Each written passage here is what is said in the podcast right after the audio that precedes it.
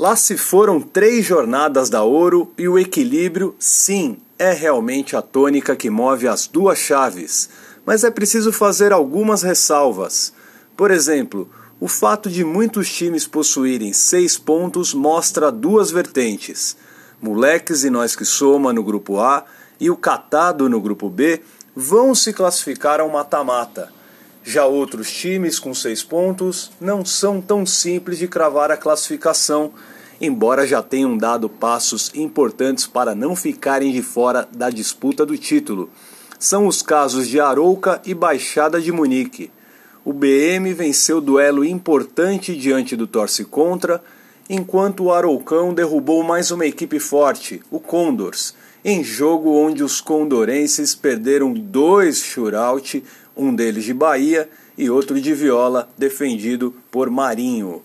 Aliás, quando se fala em classificação, pensa-se também em descenso, e por enquanto as zonas das degolas estão se desenhando à medida que determinadas equipes se estagnaram. Aí não tem como não citar Tijanto, Machu Picchu e Vikings pelo grupo A, além de Coisa Rara e o próprio Condors pelo grupo B. Dos cinco citados, apenas o Tijanto venceu, mas está na zona neutra e poderá ser ultrapassado caso o Vikings derrote o Invictus e os Tijantistas percam do Moleques.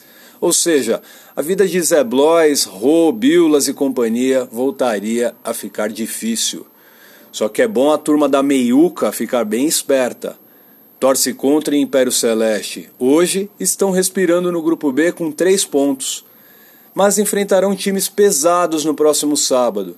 O time de Guedes terá o Baixada de Munique no caminho, enquanto o time de Denner encara justamente o preocupado Condors. O Wake Bake vai fazendo campanha regular com uma vitória, um empate e uma derrota, e tem o Aroca pela frente, enquanto o Guaxupé vai descansar com 5 pontos e voltará no dia 12 ainda no G6. Falando em G6, mas do grupo A, há mais equilíbrio. Se moleques e nós que soma vão se classificar, logo restam quatro vagas na fase final. Uma delas fatalmente será da Academia Competition, que começa a pegar entrosamento e confiança. Prova foi o 5 a 2 ante o Tijanto, ao qual foi superior com Hulk, Tuco e Andrei Coutinho. Se perder que se foda, Invictus e abre o olho tem quatro pontos e começam a fazer contas. Os times dos irmãos de Credo e de Moacir Júnior ficaram no 1 a 1, mas não progrediram.